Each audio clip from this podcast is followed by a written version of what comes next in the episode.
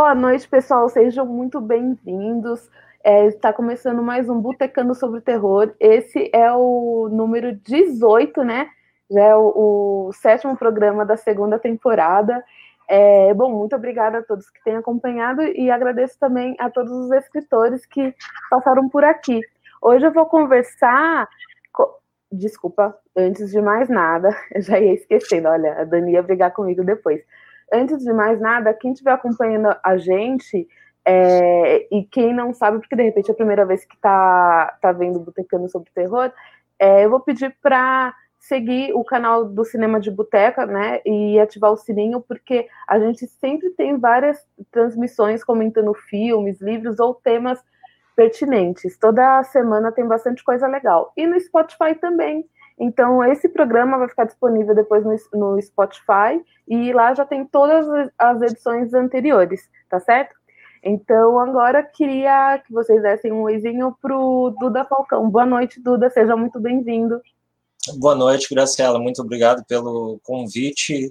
Gostei muito, principalmente assim porque era algo novo, ainda não conhecia o site, né, o canal de vocês, uhum. e só o fato de ser botecando ou boteco, isso já me chamou muita atenção, estou assim, sentindo tanta falta de estar com os amigos, né, tomando uma cervejinha num bar e conversando, então espero que a gente possa fazer uma conversa aqui hoje, falar um sobre, sobre horror, mas também sobre literatura em geral. Valeu, muito obrigado pelo convite de vocês. Nossa, nós sentimos muita falta também. Inclusive, teve um, uma, uma edição, não do Botecando, mas uma edição do Papo de Boteco, que é o nosso, o nosso outro podcast, que foi justamente sobre saúde mental nesse período de pandemia, né? É, mas eu queria te pedir, Duda, para você se apresentar, né? Para, de repente, quem está acompanhando não sabe ainda, não conhece o, o seu nome, então, por gentileza, conte-nos quem você é, Duda. Bom, Duda Falcão, ele é escritor, primeiramente escritor, mas eu também faço outras coisas eh, em relação à escrita. Né? Eu já fui editor da Argonautas Editora, né, com meu sócio César Alcázar, uma editora que teve sete, oito anos de duração, e a gente publicou diversos livros Uh, com a temática da literatura fantástica, passeando por diversos gêneros, horror, fantasia, ficção científica. Né? Também trabalho como editor, fazendo trabalhos para editoras como a VEC Editora, que é aqui de Porto Alegre, onde eu moro, e também para a editora Metamorfose. Dou aula de, de escrita criativa, uh, diretamente é voltado para literatura fantástica. Também recentemente terminei meu doutorado né, na área da educação, com ênfase em estudos culturais, né, um trabalho em que eu falo bastante sobre a obra do, do H.P. Lovecraft, então é isso, eu sou um cara que gosto de escrever ficção e também gosto de fazer leituras de obras de outros autores para editar elas e também agora estou cada vez mais envolvido com esse lado acadêmico. Que legal, quanta coisa! Bastante coisa. Bom, o Edson já mandou aqui um oizinho. O Edson sempre acompanha a gente. Seja muito bem-vindo, Edson, em mais uma, a mais uma edição do Botecando sobre terror. Bom, quem pesquisar o nome do, do Duda é, pode chegar ao termo né, pulp fiction ou literatura pulp, ou ao contrário, quem tá, vai pesquisar é, literatura pulp ou pulp fiction pode chegar ao nome do, do Duda. Isso é uma é, é, é um termo, né, uma, uma um recorte, talvez, que aqui a gente nunca conversou a respeito. Então, Duda, eu queria te pedir, né, para contar um pouquinho o que é a literatura pulp ou as chamadas pulp fictions. Então, como, como eu sempre eu gostei assim, de uma formação de leitor, não só de leituras de horror, mas também de aventura. Eu gostava muito do Lovecraft e, e também do Robert Howard. Eu acabei logo descobrindo que eles publicavam direto em revistas pulp nos Estados Unidos, na década de 20, década de 30. Então, a, a literatura pulp, ou, ou melhor dizendo, ela, ela ela é mais, mais do que literatura, ela é algo que se relaciona com a plataforma, o tipo né, de, de venda literária que está se fazendo. O que, que significa isso? Né? A literatura pulp ela tem seu início tanto na Inglaterra, na segunda metade do século XIX, quanto nos Estados Unidos, né, na primeira metade do século XX. Então, uma literatura barata, né, uma literatura que era popular, feita para ser vendida aos milhares, né, de muito, com, com muitas revistas diferentes que tratavam sobre diversos gêneros. Então, a literatura pulp nos Estados Unidos, né, ela não era só uma literatura uh, fantástica, de horror, ou então ela é sempre muito lembrada em função da, da narrativa policial também. Mas literatura pulp eram nessas né, histórias de western, ficção científica, horror, fantasia, erótica, né, de romance, tudo que vocês imaginarem estava nessa literatura pulp, que era uma produção feita em revistas, né? Por isso que também era algo mais barato, era feito num papel baratíssimo que era produzido da polpa da madeira. Né? Então esse papel ele acabava sendo muito barato de ser produzido e como essas uh, editoras dos Estados Unidos produziam aos milhares, acabava saindo muito barato. E para isso precisava também ser uma uma literatura de escrita muito rápida. Então, os editores precisavam de vários autores escrevendo que fossem aí quase máquinas, né? escrevendo muito rápido seus textos e mandando para essas editoras para serem vendidas em, em, bancas de revistas, em, em livrarias. Então, a literatura pública, acima de tudo, ela foi uma uma estratégia né, de negócios utilizada por esses uh, grupos editoriais, tanto né, na segunda metade uh, do século XIX na Inglaterra, quanto nos Estados Unidos, principalmente no, no início do século XX. Então, quando eu falo em literatura pulp, né, eu estou falando de uma literatura que abrange diversos gêneros diferentes. Por exemplo, na, na coleção que eu abri para a VEC Editora, Multiverso Pulp, né, a minha intenção é ali publicar né, gêneros diferentes de, de, literatura, né, que, que contenham aventura, horror, ficção científica, né, literatura policial e por aí afora dentro de um único uh, de um único nicho que eu estou chamando aí de, de pulp, né? Mas é claro que essas publicações novas, por exemplo, da VEC, elas não são elas não são nem nem tão baratas, né, quanto as revistas, né, nós já, já uhum. são livros, mas também não são edições de luxo, né, com capa dura. Então, o grande envolvimento aí do pulp para nós é a estética que está dentro do livro e os gêneros que a gente está abarcando, mais do que exatamente uma literatura assim tão popular ou barata, né? É, então dá para perceber que é bem diversificado, né, dentro desse recorte. É, o Edson mandou aqui uma, uma pergunta, mas antes é, de você responder a pergunta dele, eu queria é, saber uma coisa. Esse papel que você falou, né, que era mais barato, é semelhante ao papel jornal? É, é, é parecido. Eu até tenho. É parecido, mas não, não é igual. Ele é um pouco mais mais durável, né? Eu tenho eu tenho uma original aqui, uma revista Deixa eu ver se eu consigo mostrar uma Astounding Science Fiction, que é, que é do E. Doc Smith, né, que foi o, é considerado o pai da, da ópera espacial. Então, aqui dentro, né, a gente já pode ver que são as, né, umas páginas mais amareladas, acho que dá para ver um pouquinho. Todas elas eram feitas assim em duas, em duas colunas, né?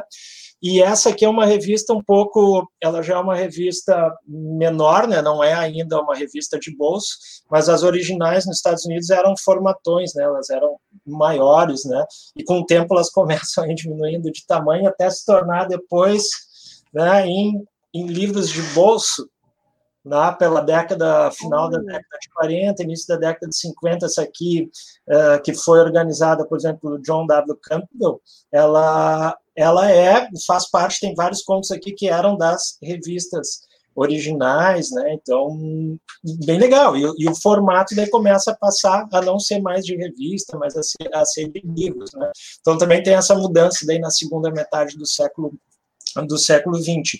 Mas era um papel, então, parecido com o jornal, mas ele é mais, mais durável aqui, pelo que a gente pode ver, né? Mas ele é amarela bem mais rápido também, né? Por Legal, isso muito... parece mais barato de ser comprado. Né? Não entendi, desculpa. uh, sendo assim mais barato, né? O que viabilizava essa essa questão de ser popular mesmo, né? E é claro, para ser popular não podia ser muito erudito, né? Nesse sentido, assim, para dificultar é... né? Das, de quem estava lendo. Devia ser mais uma preocupação a mais, né? Tornar acessível nesse sentido. É, muito obrigada por essa introdução que você deu para a gente. E o, o Márcio perguntou se você gosta da, das obras do Alan Poe. É, não só gosto, como eu adoro, acho que é o grande, o grande contista é o Edgar Allan Poe, né, e um grande contista do, do macabro, então muitas das minhas histórias, o que eu escrevo, eu penso muito na maneira como, como ele escreveu, talvez, ele com certeza é um dos meus autores preferidos, eu gosto, gosto demais, é um mestre do, das histórias, né, das narrativas curtas, então eu, por exemplo, tenho uh, cinco livros publicados. Vou publicar o sexto agora, já vai ser lançado uma, uma pré-venda essa semana. E dos meus seis livros, quatro deles são livros de contos. Então, eu, na verdade, gosto mais de escrever contos do que, do que romances. E o Edgar Allan Poe, com certeza, é um, alguém que eu sempre me espelhei na maneira como, como ele escreve, apesar de, claro, né, tentar fazer de maneira diferente. Legal. É, pessoal, aqui no, na descrição do, do vídeo tem o, o link para as redes sociais do Duda, né? Então tem o link para o Facebook dele, para o Instagram e também para o site. E também tem o, o link para a Amazon com os títulos é, disponíveis dele. Eu tenho aqui em e-book, eu leio bastante coisa em e-book, Duda, então eu sempre acabo mostrando é, algum título nesse formato. Boa noite, Robson. Seja muito bem-vindo. É, aqui, ó, o, o, o 13, que é o segundo livro com o, anfit com o anfitrião, né? O primeiro é o Mausoléu, aí tem o 13, depois tem o Comboio dos Espectros, muito bem. É, e já já eu comento mais a, a, é, a respeito desses, mas é, eu acho que não só não o mausoléu, mas esses três que eu comentei tem é, disponível para venda tanto físico quanto o e-book. É, tô, tô certa? Tá certo, tá certo. Tem, tem e-book, o 13, o Comboio de Espectros, o, Estranho Oeste, Kenny Black Moon, que é romance, e, como eu falei, já vai sair a pré-venda do Mensageiros do Limiar, que é mais um livro de contos, que tem um anfitrião, né, apresentando o livro, e também já vai estar tá saindo em, em e-book. É, e o, o mausoléu tem previsão para voltar? Porque o mausoléu está esgotado já tem um tempinho, né? Eu não consegui ler o, o, o mausoléu, o 13 e o Comboio dos Espectros, eu tenho os dois em e-book. E eles estão disponíveis também, gente, no Kingdom Limited, né? Então, quem é, faz uso do, dessa plataforma também consegue ler esses títulos do Duda. Não consegue ler o mausoléu, porque o mausoléu não tá. Mausoléu, é, fiz ele, né, a gente fez uma tiragem só impressa, na verdade duas tiragens, né, foram feitas, mas como ele foi lançado em 2013, né, teve uma segunda tiragem ali por volta de 2015, 2016 e daí também esgotou. E o pessoal tá, tá pedindo, muita gente manda, manda e-mail, manda mensagem no Facebook, tá? Quando é que vai sair um e-book? Quando é que vai ter nova reimpressão? Então a gente já está, agora que eu terminei esse, esse último livro que eu mencionei, agora eu já vou estar tá dando uma trabalhadinha aí no mausoléu só para para botar uma, uma introdução no livro, né, falar um pouquinho sobre ele, e mas vou manter os mesmos contos e a gente vai vai publicar. A ideia é que saia pela VEC né, o mausoléu até o final do ano em e-book e com opção também de ser, de ser impresso. Ah, muito legal. Esse eu, eu tenho muita curiosidade porque é como é o, eu acho que o primeiro do autor sempre gera aquela curiosidade maior, principalmente quando a gente tem acesso aos, aos que vieram depois e não consegue encontrar o que deu a, a origem, né? É, o Márcio Fernando, apareceu que o Márcio Fernando também sempre participa, viu? Seja bem-vindo mais uma vez, Márcio. Boa noite. É, você acha que dá para misturar humor com terror e continuar, mesmo assim, assustador, sem cair na galhofa? Bom, boa noite, Márcio. Olha, uh, eu acho que quando tu mistura, mistura os gêneros, né, tu, tu tá buscando ter as duas coisas ao mesmo tempo, né? Então, pode sim, né? Tu vai conseguir aquele, depende da tua habilidade na escrita, tu pode conseguir aquela coisa que choca a partir do, do humor, da ironia, do sarcasmo, mas também pode continuar trazendo aquele ambiente de terror, né? Um, vejo assim alguns vários vários acho que a gente tem mais até exemplos no cinema até de humor com com horror que a gente acaba gostando eu gosto muito uh, Reanimator por exemplo tá que que é uma adaptação de um conto do Lovecraft. Eu acho que ali, né, tem humor, mas tem terror ao mesmo tempo, né? A gente tem as duas coisas, então é possível, sim. E em alguns contos eu também faço isso, né? É, e eu acho que dá para atingir as duas coisas, com certeza. É, o Alex, do Cine Resenha, seja bem-vindo, Alex. É, comentou, estava aqui no Cine Fantasy, mas cheguei. E já vou caçar aqui o título citado no Kingdom Unlimited. O, o Alex tem esse canal do, do Cine Resenhas que também tem muito material. Ele é, tem muita entrevista com atores, né, gente que atua no, no audiovisual brasileiro. Ele ah, tá, também sempre acompanha. É... Me perdi aqui. Pelo que você estava comentando antes, que a gente. Peraí, deixa eu... Você acabou de responder uma, uma pergunta e eu já me perdi, então eu vou aqui partir para outra. Se lembrar o que é, a gente continua, tá bom? Tá, beleza. A gente estava falando sobre horror e terror, né? E antes você estava falando sobre os e-books. Ah, sim, de cair, de cair no, na galhofa, é verdade. Obrigada. Então, a gente tem que ter em mente que, às vezes, Márcio, é, não é assustador ou até fica uma coisa cômica demais, mas para gente que sempre consome né, o, o segmento. De repente, para quem não está tão familiarizado com, com o terror, é, continua sendo assustador. É que como a gente vê bastante, né, a gente está mais acostumado, né, já tem um, um, um, suporte maior ali, uma, uma, é, fica mais difícil assustar a gente. Então, acho que também tem, tem é esse boa... detalhe. É uma boa resposta também, porque às vezes uma das coisas que, eu, que as pessoas me perguntam, né, por escrever histórias de horror, é se eu acredito no sobrenatural e tal, se eu mesmo não tenho medo. Eu não tenho medo de nada que eu escrevo, não tenho medo, não acredito no sobrenatural, mas estou lá escrevendo sobre isso, eu gosto de, de pensar sobre isso, né, falar sobre a atmosfera de terror e coisas ruins acontecendo, né, mas nem sempre, né, a gente vai estar tá Uh, exatamente acreditando né, que não é necessário para escrever uma história. Uma história é uma construção né, ficcional. É, eu fico com, com medo não do monstro, eu fico com medo de de repente entrar, invadir, alguém invadir a casa e eu é, estar sozinha e me machucarem, entendeu? Eu acho que isso me dá mais medo. Mas quando eu assisti Hereditário, eu fiquei com medo. Ah, sei qual é o filme, sei. Mas eh, sabe essa questão também do que, do que, que é um monstro? Né? A gente fica imaginando que o monstro é só só aquela criatura tentacular do Lovecraft, né? Ou, ou um fantasma, um vampiro. É um monstro também são as pessoas, na realidade são representações das ações que as pessoas fazem, né? Então, se a gente tem um presidente maluco que não está nem aí para as pessoas, a gente tem um monstro né? E a gente vai ter diversos outros monstros aí aparecendo à nossa frente, né? Assassinos, né? Pessoas que, que destroem as florestas, são monstros, né? E esses me dão muito mais medo. Me assusta mais também, tenho que confessar. É, bom, e aqui falando mais do seu processo, né?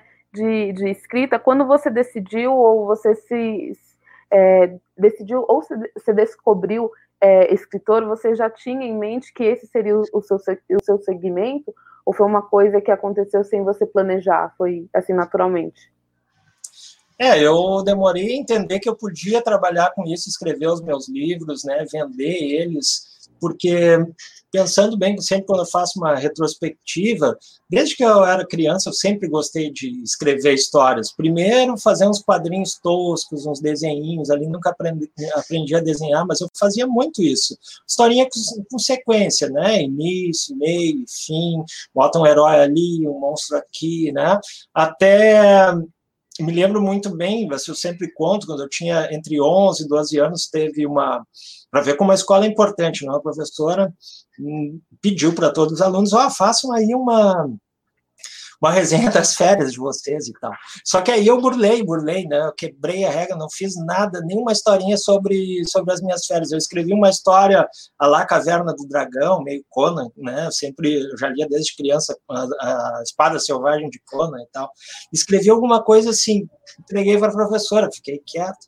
Eis que, né, para minha surpresa, a professora não me disse que eu não deveria ter feito aquilo, pelo contrário, ela pegou e leu aquela história para todos os meus colegas durante a aula e pô, quando terminou a, a leitura, né, todos os colegas bateram palma e tal. Aquilo, palmas, né, aquilo já era uma, uma espécie de, de publicação para mim, né, meu texto foi colocado para outras pessoas pensarem sobre ele. O texto foi para a biblioteca, né, ficou lá em exposição.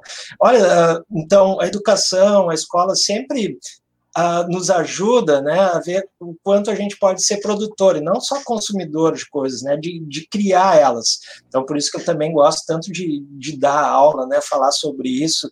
E então, ali, a partir daquele momento, eu já percebi que, que eu gostava de escrever histórias. Então, eu nunca, na verdade, durante a adolescência, né, início da fase adulta, eu escrevia esporadicamente uma coisa, deixava guardadinho na gaveta, né? Mas o meu conto Mausoléu, que que dá título ao livro, foi publicado em 2013, escrevi quando eu tinha 17 anos. Só que eu peguei lá ele guardadinho, né, fiz uma revisão, escrevi um pouco diferente e, e publiquei. Então, também isso já vem ao longo do tempo, mas senti assim que eu comecei a me encarnar numa coisa mais profissional, vou escrever para para vender livro, que eu quero que todo mundo leia o que eu escrevi e tal. Comecei mesmo daí em 2009. Em 2005 eu já tinha publicado, feito uma publicação, em 2007 outra, mas em 2009 isso em contos, tá? Mas aí em 2009 publiquei direto diversos contos até publicar o Mausoléu em 2013.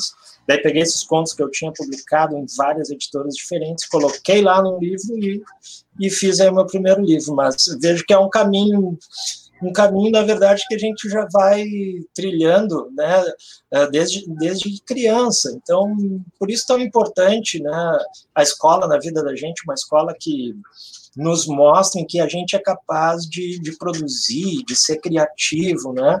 Então, agradeço até hoje essa minha professora, nunca mais vi ela, mas agradeço por ela não ter me cortado, né, por eu não ter feito o que ela tinha pedido, e pelo contrário, ela incentivou né, processo. Nossa, isso foi muito legal que ela, o que ela fez, porque ela te incentivou, né? E, e, é isso, tem que, tem que. A gente precisa, enquanto. Não só enquanto criança, mas enquanto estudante, perceber que é, tem alguém que acredita na, na gente e que incentiva a gente a, a seguir o, aquele caminho, não só que a gente gosta, mas que de repente tem um, uma vocação, né? Tem o, o, talento. Que legal que você teve essa, essa experiência, porque quando vem um professor e faz ao contrário, né? E, e reprime qualquer talento que o aluno tenha, é uma, eu acho um desperdício, né? Então, que bom.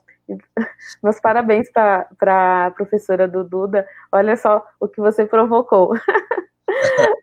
Legal, legal. E, mas isso, tu vê, e, e, tu perguntou se isso tinha a ver com, com horror, né? Então, a minha trajetória inicia muito com uma questão de aventura, né? E tanto uhum. que é, eu não sou exatamente só um autor de horror, né? Mas eu sou um autor de literatura fantástica no sentido de que eu não costumo escrever histórias realistas, né? Pegando assim, né? Um, de uma maneira mais ampla, mas escrevo histórias que estão voltadas para a fantasia, para o horror, ficção científica, né, até policial, mas o policial daí já tem um elemento sobrenatural. E eu gosto de ir fazendo esses cruzamentos, né? E eu acho que isso tem muito daí sim de, de literatura pulp nesse sentido, né? No sentido da mistura de gêneros, né? Todos eles, né? São, são vários espectros, né? de, de narrativas. Você viu que, que saiu pela, pela Berst aquela revista Retro Mistério? Vi, vi, vi, sim. Eu ainda não tive a oportunidade de ler, né? Eu conheço o pessoal da Berst, né? Esse ano, infelizmente, eu não estou associado, porque foi um ano mais difícil, assim, mas eu já fui associado e ano que vem devo, devo voltar, né? A, a Berst, ela teve ela faz uh, a premiação né, dos, dos melhores autores de horror né, e policial. Eu participei da primeira, né, da primeira premiação e ganhei com um conto policial, né, fui premiado lá, então eu, eu gosto muito né, do, do trabalho que a Best faz e eu ainda não vi a revista, né, ela é organizada pelo, pelo Tito, então eu tenho certeza que deve ser um trabalho muito bom. Sim, tá bem legal. Eu não tô aqui com a revista perto agora, mas teve uma edição com o Victor Bonini que eu mostrei que o Victor Bonini já participou aqui com, com a gente, né? Já na segunda temporada. E foi muito legal. Adorei conversar com ele. Já li a primeira edição, ficou muito legal. E qual foi o seu conto que foi eh, premiado? Foi os Crimes de 10 para as duas.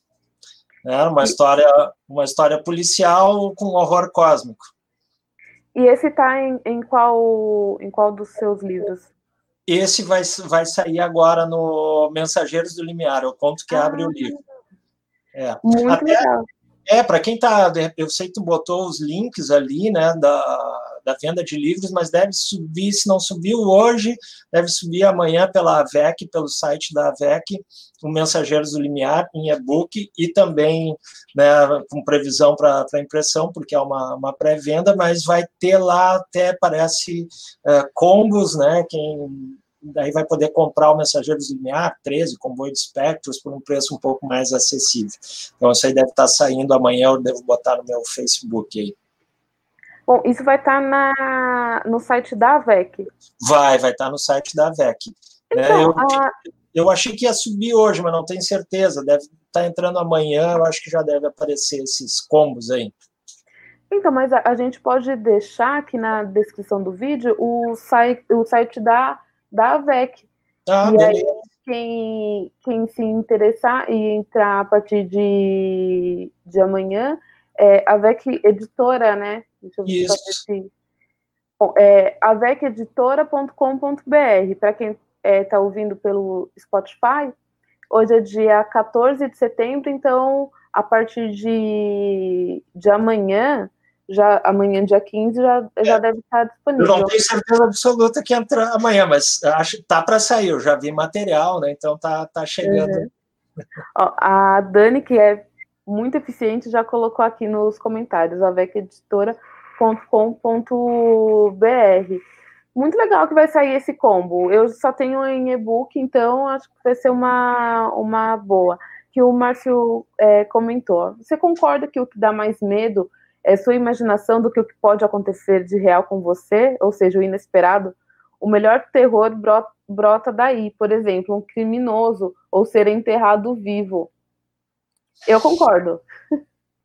É, eu estou pensando nessa questão do, do, inesperado, né? Eu acho que esse é um jogo aí que quem fez escola foi Edgar Allan Poe, né? Que a gente já falou lá no início. Então a gente, os contos do Edgar Allan Poe, a gente está tudo está sendo construído do início né, até o clímax da história para se revelar qual é a surpresa, né, e daí a gente tem desfecho. Então, esse inesperado, né, essa surpresa lá no final é o grande punch né, do, do conto, e esse inesperado é que ganha todo mundo. Né, o que é já mais difícil de se fazer num romance, né, um romance ele é muito mais longo, então tu tem que, é mais difícil tu conseguir panchas em todos os capítulos, né? Mas dá, dá para fazer também. Mas o, o, inesperado é isso aí, é aquilo que vai, né, dar um reverter aquela história, né? Vai mudar ela e nos trazer aquela surpresa que puxa, nos deixa, né, é, impactados. Então, por isso que o Poe ele era, ele era mestre e tantos outros autores buscam, né, uh, encontrar esse, uh, digamos, essa receita, porque também é uma técnica, né?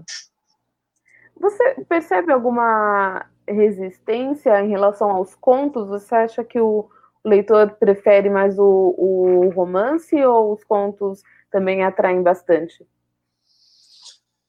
Poxa, eu, eu já achei que as pessoas tinham mais resistência a contos, tá? Mas eu, eu tenho visto uma, uma mudança, né? Talvez porque na nossa época uh, Ler um conto é mais rápido, você vai entrar num trem ou num ônibus. Ler o conto acabou a história naquele tempo.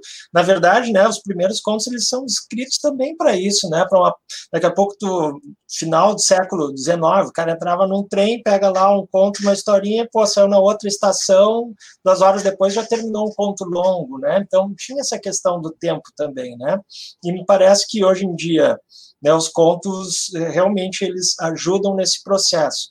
Em relação aos romances, aí tá, talvez eles tenham ainda a grande pegada, né, em todos nós, assim, porque eles se relacionam com um aprofundamento no universo do personagem, né? Então, o leitor que lê um romance, ele vai saber muito mais sobre aquele cenário, sobre todas as coisas que acontecem com um personagem, enquanto o conto não, o conto é aquela coisa preparada para uma cena, né? Pra, então, ele é, uma, ele é mais rápido. Então, eu acho que são coisas diferentes, né? Então, tem público para tudo. Tem quem vai gostar mais de conto, quem vai gostar mais de romance, né? É, eu, eu perguntei isso justamente porque eu tinha essa, essa resistência, né, ao conto. Eu sempre gostei mais, mais de romance. Porém, justamente é, conhecendo, fazendo essa, essa pesquisa com escritores nacionais, é, eu fui vendo que tem uma galera que, que é, acaba produzindo muito mais contos e aí hoje eu já me vejo numa boa, assim, tanto com o conto e com o romance também. E aí eu já até dei um, um, exemplo aqui, eu já comentei numa outra edição e vou falar de novo, que é o caso do, do Oscar Nestares, que ele já participou aqui com a gente. E eu, primeiro eu li o Billy Negra dele, né, que é um, um romance que eu adorei, achei fantástico. E aí eu vi que tinha o horror adentro. Quando eu combinei com ele, dele participar aqui do Botecano, eu falei assim: ah, eu vou ler o, o horror adentro, que eu já tinha comprado, né? Aí eu li e eu acabei gostando ainda mais do Horror Adentro, que é um livro de contos dele. Gostei mais do que do, do Billy Negra. Claro, o Billy Negra eu ainda sempre elogio, mas o Horror Adentro eu achei fantástico, porque ele consegue é, se colocar em personagens totalmente diferentes. Então, tem uma criança narrando, tem o cara que está começando o primeiro, é, é, o primeiro dia no emprego novo. E isso me deixou, foi uma coisa que eu observei que eu, que eu achei muito legal. E tem outros também, né? O, o Horror em Gotas, da Karen Álvares, que inclusive foi a primeira que participou aqui com a gente. Gosto bastante desse, então hoje eu consigo é, consigo apreciar melhor o, o, os contos, né? E a Karen Lopes chegou aqui, seja bem-vinda, Karen. A Karen sempre participa aqui também, Duda, já, já é de casa. Boa noite. é, bom, e seguindo aqui, né, você tinha mencionado o Estranho Oeste de Kenny Black Moon, e ele, o, o Kenny Black Moon é um personagem que veio, né, do, dos seus contos. Ele está no 13 e no Comboio dos, Comboio dos Espectros, né? E como foi? Eu quero saber duas coisas a respeito disso, né? Primeiro, como foi que você percebeu que o personagem precisava ou merecia uma obra só para ele? E também se você pensa em fazer o mesmo com algum outro personagem. Uhum. Bom, deixa eu mostrar uma. O, o Estranho Oeste, do Ken Black Moon, ele surge, na verdade, numa primeira história Lembra que no iníciozinho eu falei que eu tinha uma editora, chamava Argonautas Editora, aqui é o volume 2 da série Sagas, que teve cinco livros. Ela tinha em torno de quatro, cinco autores brasileiros que a gente chamava para publicar, e publiquei um conto meu, que é o Visão do Sol Poente. Foi a primeira história do Candy Black Moon, que depois de ter sido publicada aqui, eu publiquei no Mausoléu.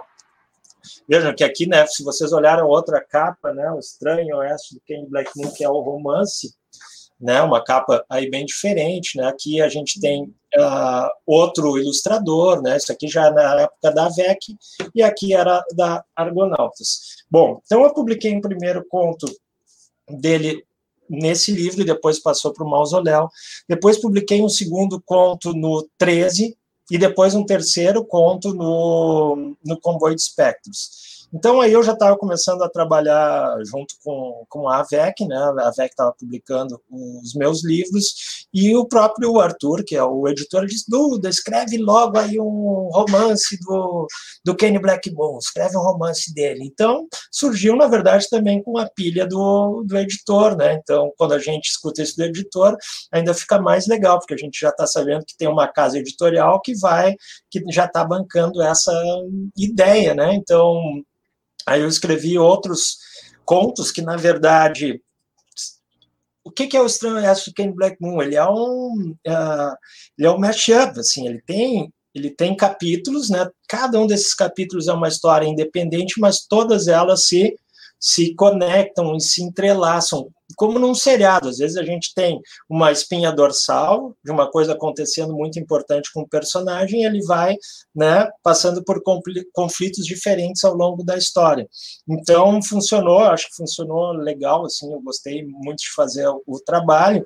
E também essa inspiração vem muito dessa literatura pulp, né, que era feita pelo Robert Howard ou pelo Lovecraft, em que tu vai fazendo diversas histórias que de alguma maneira se conectam. No caso do Lovecraft, eram os mitos de Cthulhu, que ele não deu esse nome, né? Quem deu esse nome foi outro autor que era amigo dele, né? O Auguste Derleth, que disse que aquilo era um mito, né? Tudo que ele estava criando, que eram os mitos de Cthulhu. Mas, e no caso do Howard, o Howard teve diversos personagens em que ele publicou nessas revistas com histórias separadas e depois de alguma maneira dava para tentar juntar cronologicamente elas, né? O mais conhecido é o, é o, Conan, né? Mas, mas tem outros também. E no meu caso aí foi o, o Kenny Black Moon. Uh, e, e foi um acaso, porque eu escrevi uma história de western foi legal, gostei de escrever. O personagem ele é, ele é meio índio, meio homem branco, então ele vive em conflito entre esses, esses, dois, esses dois mundos, né, essas duas culturas diferentes. E tem funcionado e vai sair um segundo livro, né, com, com novas histórias dele, que é, vai se chamar Estranha América de Ken Black Moon. Então, na última história do livro, ele vai para Nova York e é de lá que vão começar a acontecer as outras histórias dele. E outros personagens, sim, né? Eu tenho. Ao longo dos meus livros de contos, tem alguns personagens que vão aparecendo nas histórias, e, e é um projeto antigo que eu tenho de fazer uma história chamada Museu do Terror, em que tem um sujeito lá, que é o personagem proprietário do Museu do Terror, que ainda não revelei o nome e tal, ele tem alguns contos. Esse personagem é uma história muito de metaficção, é um personagem que entra em histórias literárias, né, e de lá ele recolhe objetos importantes dessas histórias, como, por exemplo, uh, na história do Edgar Allan Poe, o Gato Preto, ele entra nessa história e ele traz o gato para o mundo real.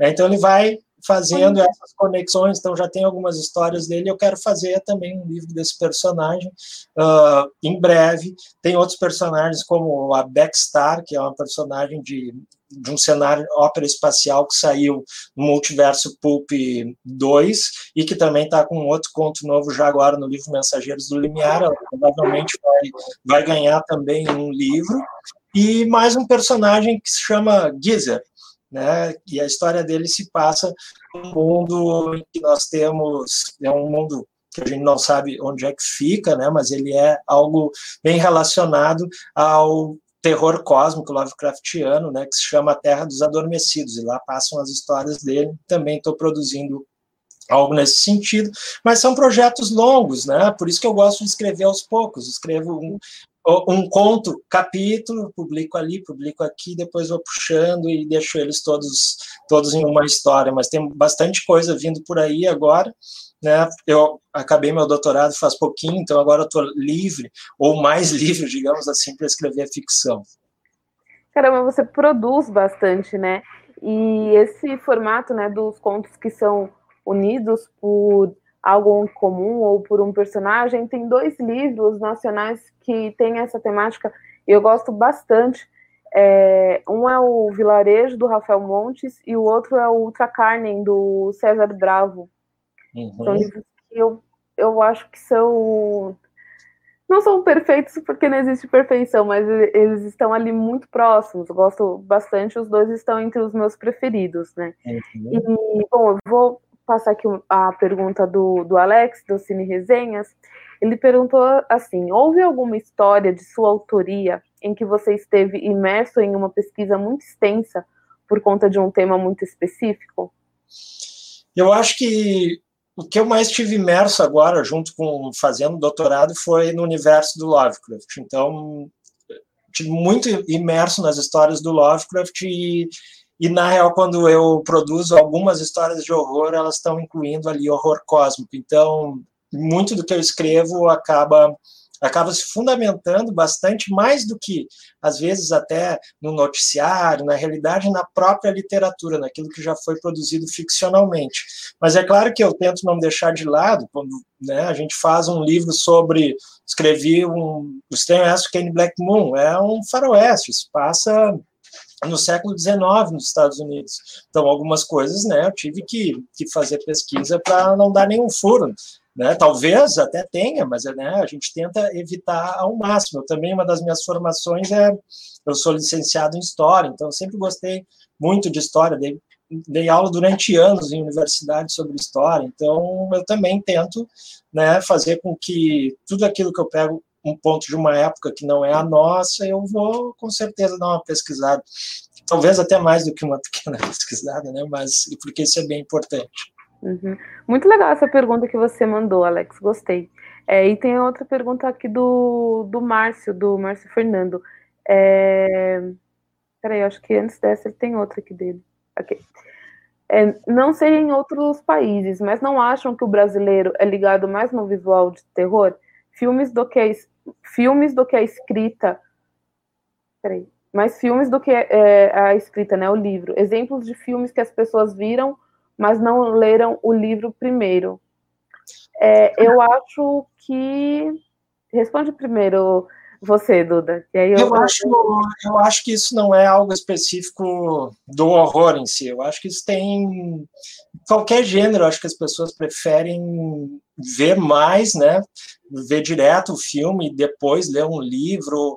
Acho que ainda não se lê tanto quanto se deveria, né? Acho que a gente poderia ler mais e ler mais coisas diferentes, não só aquilo que está direto sendo jogado para nós, como os best-sellers e tal. Então a gente tem que tentar procurar outras coisas, né? Mas acho que, que a literatura, nesse caso, ainda fica mais, mais em segundo plano, né? Se a gente pensar, pensar num, num exemplo, acho que as pessoas, por exemplo, conhecem muito mais, pensando em horror, conhecem muito mais o Mojica, o Zé do Caixão, do que, por exemplo, o Rubens Francisco Luquete que é autor de horror e que escreveu roteiros para o José Mujica Marins e que também escreveu diversos livros de horror. Então, pensando só sobre esse exemplo específico, acho que nesse caso o Luquete fica praticamente invisível em relação à imagem do cinema. E não deveria, porque ele também é um grande autor, mas só para dar um exemplo que é bem específico do horror nacional, entre filme e literatura. Eu acho que é, tem dois retratos, tem dois lados. Eu acho que quando a gente fala é, de obras estrangeiras, eu ainda acredito que o brasileiro assista mais do, do que lê. Então tem muita, é, muita coisa que de repente as pessoas viram o filme, mas não conhecem o livro ou nem sabiam que, que era livro. Agora, dentro do nacional, é que o Mojica, ele é à parte, né? Ele é referência, ele é muito maior. Então, eu acredito que quando a gente entra no nacional, o, os livros ainda é por achismo, tá, gente? É de, de quem consome. Eu acho que os livros ainda chamam mais atenção do que quem está fazendo audiovisual no Brasil. É, porque tudo bem que quando eu comecei a pensar nesse tema do para o meu TCC, né, falar de escritores nacionais de terror, ainda sempre que eu que eu comentava com alguém, perguntavam justamente do, do Zé do Caixão. Eu falava, não, estou falando de quem escreve livros e está escrevendo atualmente, né? É, e aí, quando a gente foca, fecha nisso, né, no, no nacional de, de terror, aí eu já vejo pouca gente consumindo o audiovisual brasileiro. É, isso, isso falando, gente, de quem já consome terror, tá? Não estou falando no público geral, falando de quem consome terror.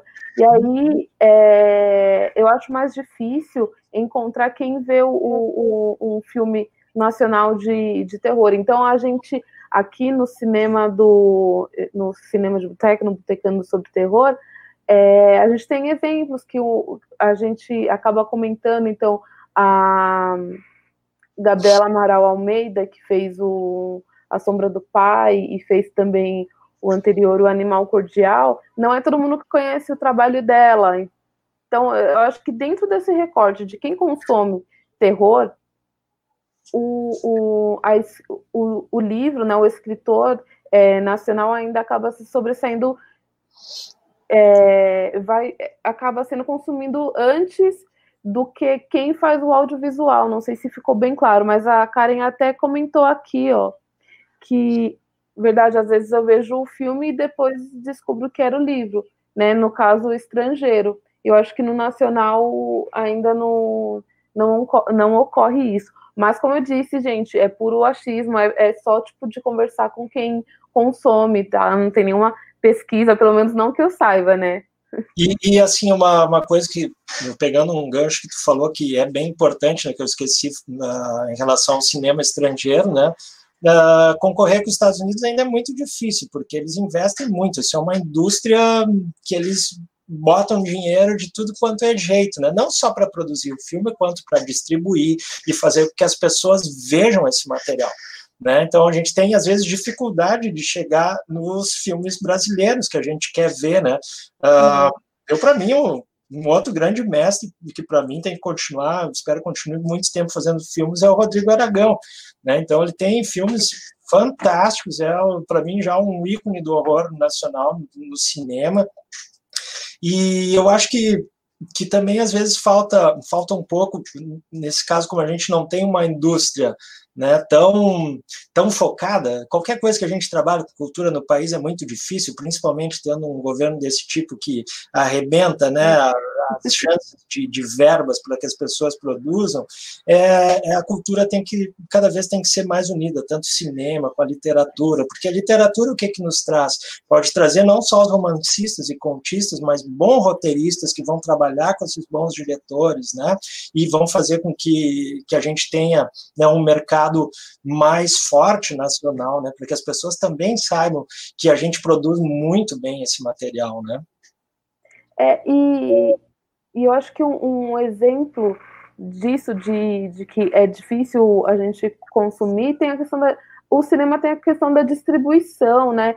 O, o, é uma coisa coletiva. O Túlio Dias sempre fala, né, que o, o cinema é coletivo, né, não é uma coisa individual. Enquanto o livro, dependendo da situação, pode até ser uma coisa mais solitária. Se for o caso do cara que escreve de maneira independente, publica o e-book lá na, na Amazon. E um exemplo disso, o Alex, que está acompanhando, vai até lembrar disso, porque a gente comentou na época. O Clube dos Canibais, lançado ano passado, gente, olha, eu moro em São Paulo, então, assim, eu tenho, é, eu tenho acesso a uma distribuição boa, né, em relação ao cinema. Eu consigo ter acesso a, salas que não é todo mundo que consegue consegue chegar. E o Clube dos Canibais, que eu tava louca para ver, ele só ele chegou aqui e era exibido uma sessão, uma sessão por, por semana, e era tipo sábado, 10 horas da noite ou meia-noite, era uma coisa assim. Então, é difícil, né? Porque quem é que vai conseguir ir ao cinema aquele dia especificamente, nesse horário específico, né? Então, tipo, a pessoa vai sair do cinema meia-noite, duas horas da manhã, como é que ela vai voltar para casa?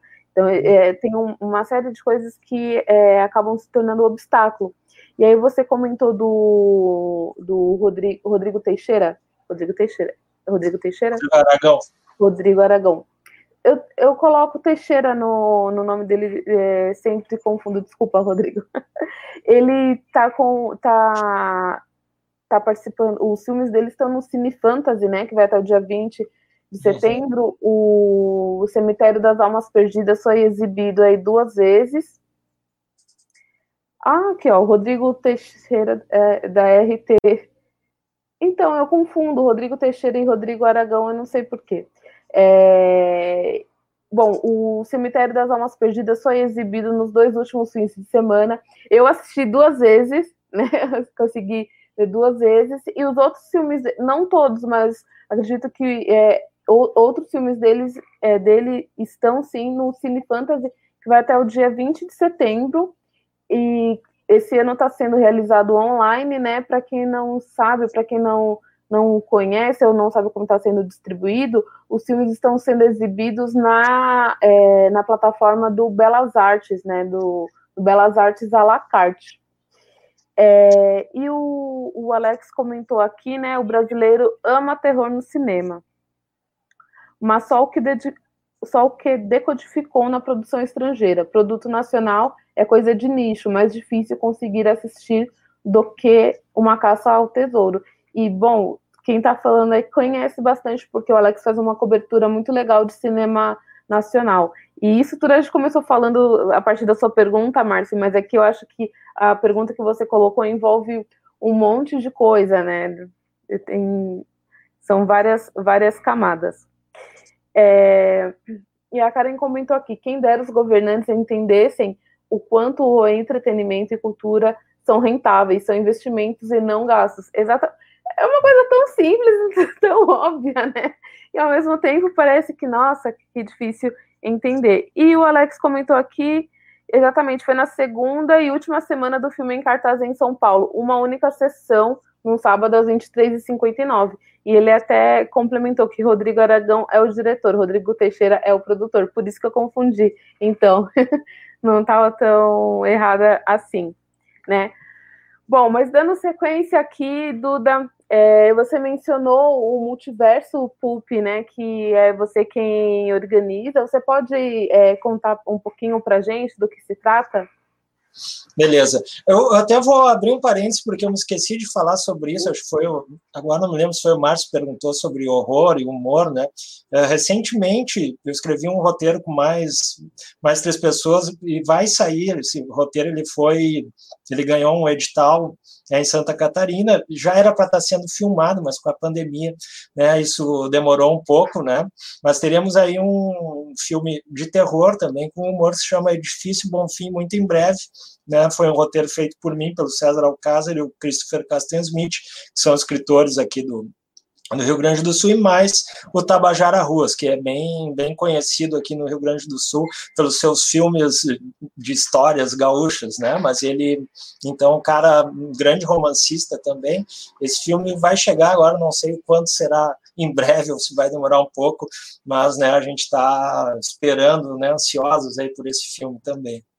E fechando então parênteses, né, falando sobre o multiverso Pulp, né, ele surgiu, ele já há tempo eu já tinha essa ideia, quando eu fiz o, a coleção Sagas com o César pela Argonautas, já pensava em algo semelhante, né? Então a gente aqui para a VEC, deixa eu ver cadê o, o livro. Para a VEC saiu saiu o volume o volume 1, tá, que é Multiverso Pulp, Espada e Feitiçaria, como eu já tinha falado antes, né, a, a literatura pulp, né, que era produzida para essas revistas, tinham diversos gêneros diferentes. Então, eu estou iniciando, né, esse livro foi iniciado com o gênero de espada e feitiçaria, que, para quem conhece Conan ou Bárbaro, tem essa, essa pegada, ou seja, a espada e feitiçaria diferente de alta fantasia. alta fantasia a gente pode pegar como grande exemplo o Senhor dos Anéis, em que a magia ela é constante na, nas histórias, né? nós temos uma diversidade muito grande de, de seres fantásticos, né? Aqui, aqui não, aqui há um surgimento do sobrenatural, mas também é um mundo mais um mundo super violento e não há uma divisão somente entre o bem, o bem e o mal que é muito clara na alta fantasia, que os personagens talvez eles sejam mais mais realistas nesse sentido, porque o herói pode não ser tão herói assim, né? Então as coisas mudam um pouco, né? Então esse é o primeiro livro do Multiverso Pulp, eu abri uma abriu um processo de seleção, né, para escolher os textos que, que foram enviados. Então é isso, esse foi o primeiro livro, agora a gente teve o segundo, Ópera Espacial, que está em e-book por enquanto, mas ele ficou somente em e-book também pelo problema relacionado à pandemia, mas já vai sair impresso, e até o final do ano a gente deve ter o Multiverso Pulp 3, que se chama horror. Então, se nesse primeiro é espada e feitiçaria, no segundo a gente tem ópera espacial, né, que também são aventuras muito mais relacionadas à fantasia do que exatamente ficção científica. O grande exemplo aí é Star Wars. Star Wars é uma space opera, né? Jornada nas Estrelas também, né? E, e o horror tem vários tipos de horror, desde o horror cósmico até o gótico, né? O sobrenatural está tá presente em diversas histórias, sai até o final do ano. E para quem aí for escritor, quiser tentar a sorte enviando aí bons textos para a gente na, na sequência, nós temos mais três, três antologias abertas com, com edital, que é o volume 4, é alta fantasia, então a gente parte né, para essa fantasia mais tolkieniana, e o multiverso 5, chamei de multipunk, por quê? Porque existem diversos gêneros né, punks, né, como por exemplo steampunk, né, vaporpunk, né, dieselpunk, cyberpunk. Então a gente tem muita coisa acontecendo né, e vários autores brasileiros escrevem dentro desses gêneros.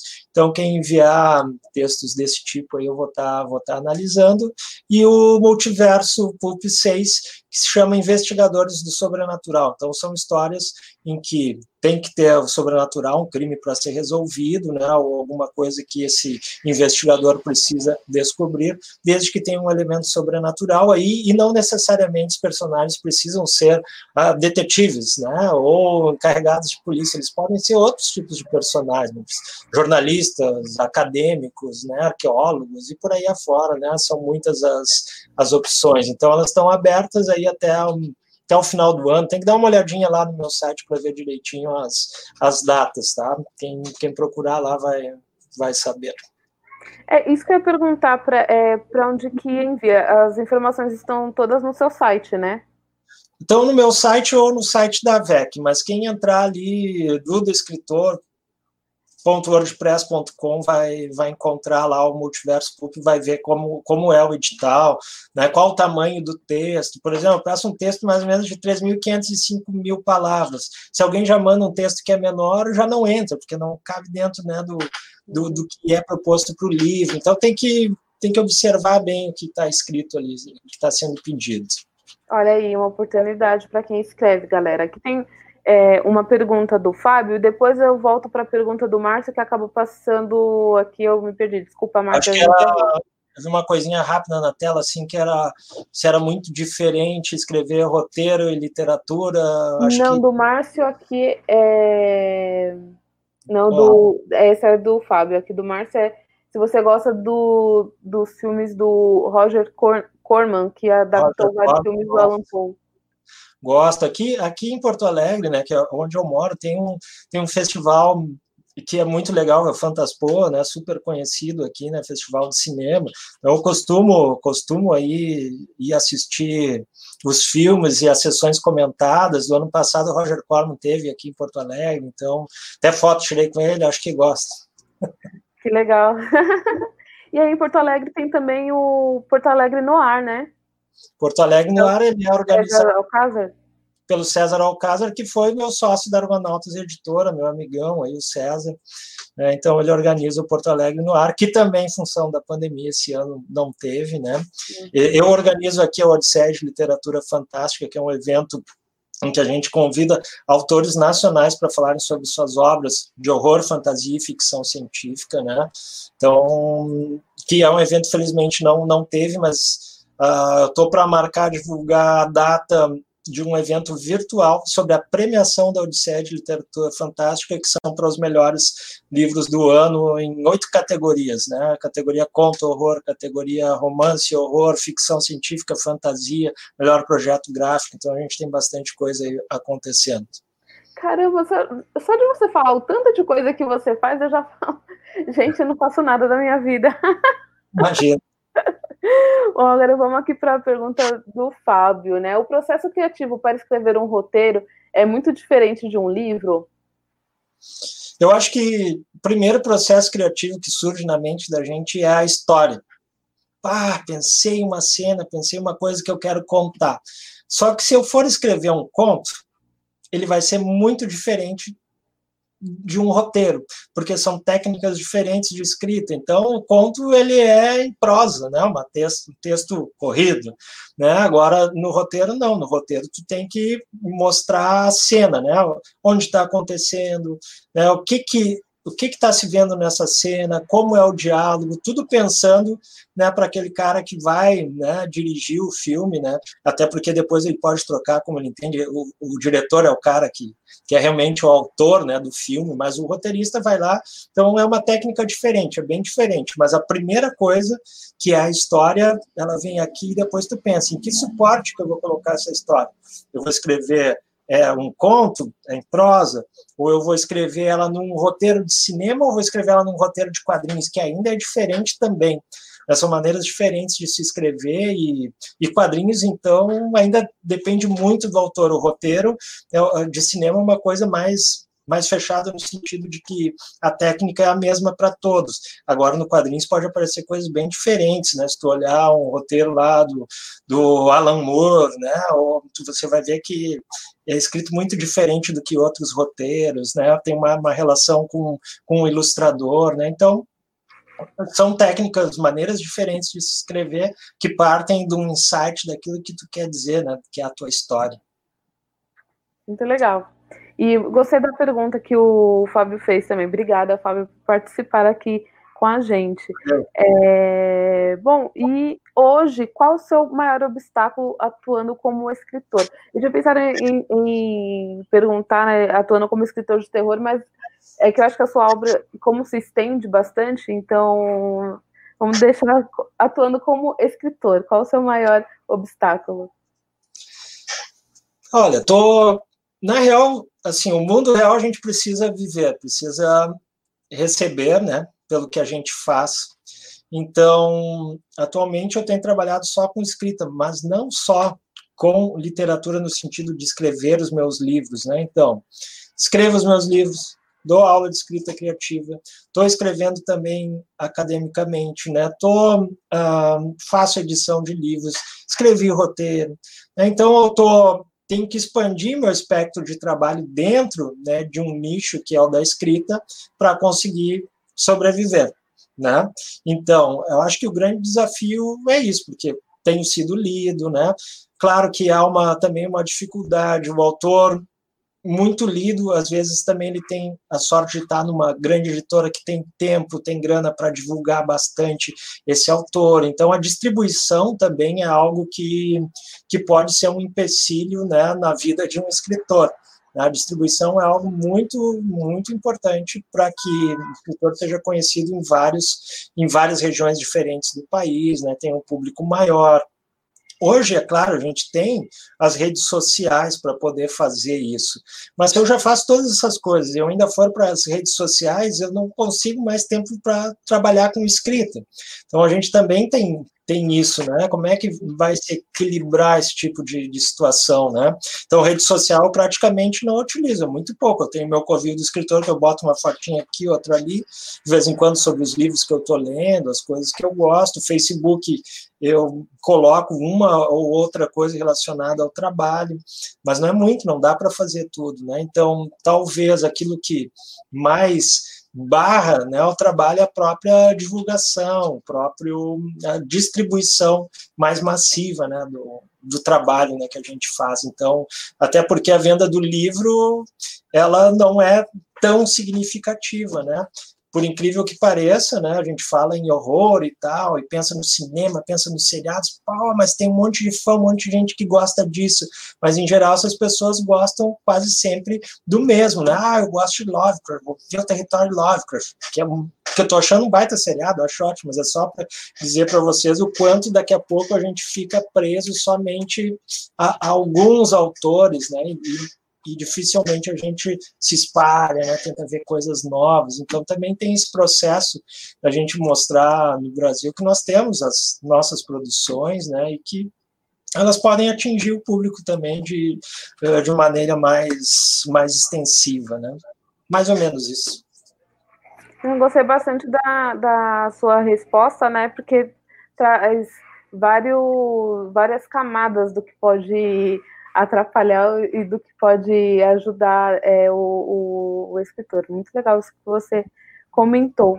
É, e tem outra pergunta do, do Alex, do Cine Resenhas, né? Em tempos de isolamento social por conta da pandemia, você se vê produzindo mais ou a rotina do cotidiano era o que alimentava o seu processo criativo?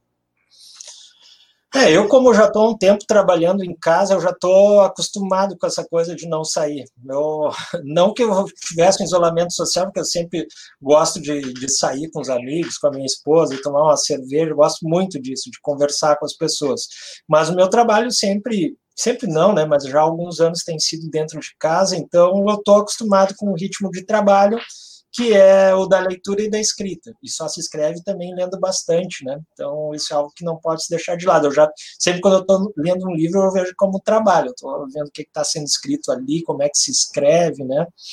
E, e assim, agora, durante desde que começou a pandemia, foi o momento que eu estava na reta final do meu doutorado. Então, não parei de trabalhar, continuei tocando ficha em muita leitura, em muita escrita, então não parei. Só não peguei e escrevi algo específico sobre a pandemia. Isso eu não quis escrever. Não estava não tava afim de escrever sobre isso porque a coisa está acontecendo lá fora. Para mim é uma realidade horrível e eu preferi não escrever nada sobre isso. E, Entendo. não sei, a coisa está muito horrível. Muita gente morreu e eu prefiro não escrever sobre isso. E se estendendo por um tempo que a gente não pensou que fosse, né? Há tanto. Eu, pelo menos, não, não imaginei. A, a, primeira edição aqui do Botecando sobre Terror foi no dia 15 de março, foi quando começou né, o, o, a quarentena, o isolamento social, e foi com a Karen Álvares. E eu lembro que a gente comentou que o que era assustador é que a gente não, não tinha previsão de quanto tempo duraria, né? Então, a gente não sabia se ia durar um mês, três meses, e aí já, já foram seis meses. E, e... Eu acho que acho que vai durar enquanto não tiver vacina. Enquanto não tiver vacina, pessoas conscientes devem sair de máscara na rua, devem evitar né, aproximação social, porque essa é uma maneira que a gente pode ajudar a todos, né? Então, ao menos eu, ao menos eu penso assim, né? então tem que esperar chegar mesmo a vacina. Super sensato. E aqui tem mais uma pergunta do Márcio, a última pergunta dele, e ele até comentou, a última pergunta que faço sempre, ele sempre faz mesmo essa, essa pergunta, viu, Duda? O Exorcista clássico, é, o Exorcista dos clássicos é sempre considerado o melhor filme de terror de todos os tempos. Você concorda? Obrigado e boa noite. Estou pensando nisso, estou pensando. Eu, eu gosto. Na época, primeira vez que eu vi era saindo da infância para a adolescência, aquilo para mim foi muito, é, foi muito horrível mesmo, me causou, me causou medo. Mas, se eu for pensar nessa época que eu vi esse filme, teve outro filme que eu vi e me deixou muito mais apavorado, para ver como é às vezes muito pessoal, né? Uh, e nessa época o filme que me deixou mais apavorado era a Profecia. Eu sonhava todas as noites que uma priminha que eu tinha era pequenininha, ela tinha um meia, meia, meia debaixo do, dos cabelos dela lá, e eu achava que era a criança do mal. Assim, então, para mim, a profecia foi o filme mais horrível, aquela criança que tá, era o demônio ali e tal. Então, entre esses dois filmes, né, que na época, que eu vi na mesma época praticamente, aquele me apavorou ainda mais. Mas é um, foram dois grandes filmes de terror, mas todos eles com uma temática muito cristã envolvida neles, né? Que é algo que em alguns contos eu já tento né, escrever um pouco diferente, não levar o sobrenatural só para a questão religiosa, sair um pouco da, da coisa do bem e do mal, né? Do demônio, do, do anjo, do padre, né? Então, eu também tento fazer uma coisa diferente nesse sentido, mas com certeza um clássico.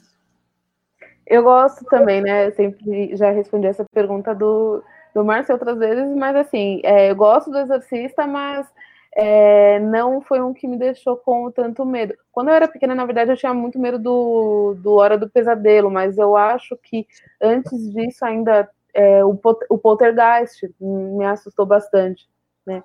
É... Agora comecei a lembrar de outros filmes. A gente vai falando e, e, lembra quando eu era criança, eu já via filme, bastante filme de terror. Meu pai deixava eu ver e uh, os filmes da Hammer, com Christopher Lee, Drácula, aquilo me deixava apavoradíssimo. Botava um cobertor no cima dos olhos e olhava assim de canto, né? Pro filme. Eu ficava muito apavorado com aquilo. Né? A Karen comentou aqui, eu não consigo assistir o Exorcista de novo. Acho que tenho mais medo hoje em dia do que na infância e adolescência. Caramba, então tem uma galera que ficou mesmo, né, com bastante medo do Exorcista. Não, não fiquei tanto, mas eu acho que é porque o Exorcista eu não vi quando criança. Eu, já, eu vi já mais grandinha, né? O Poltergeist para criança, meu Deus do céu. Ficava o, o, na verdade, o Fred, eu ficava com medo de ir na cozinha sozinha, né? Vendo o, o Fred. tá, e aqui é, essa é a última pergunta minha, né? Não sei se vai aparecer mais alguma aqui, a gente já está caminhando para o final, né? É, na verdade, nossa, são duas perguntas, mas vamos lá. Bom, a gente percebe que o escritor estrangeiro, né, acaba ganhando muito o público, né? Você enxerga alguma mudança no cenário atual em relação a isso?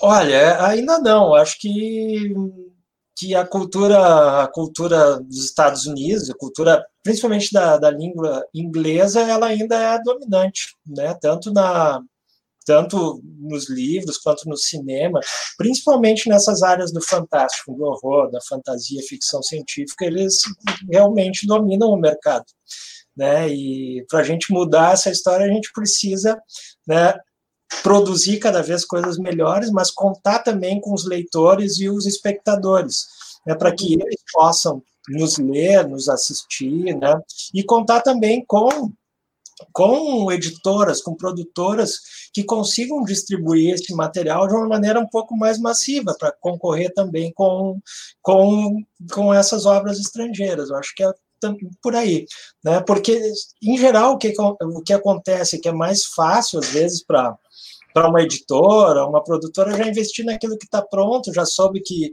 fez sucesso, já foi bem comentado na, na, internet, ou já tem muitas visualizações sobre tal e tal coisa, e aí tu vende mais rápido, vende mais fácil. Então o mercado também é cruel nesse sentido, né? É difícil né, quebrar essa roda e mudar ela.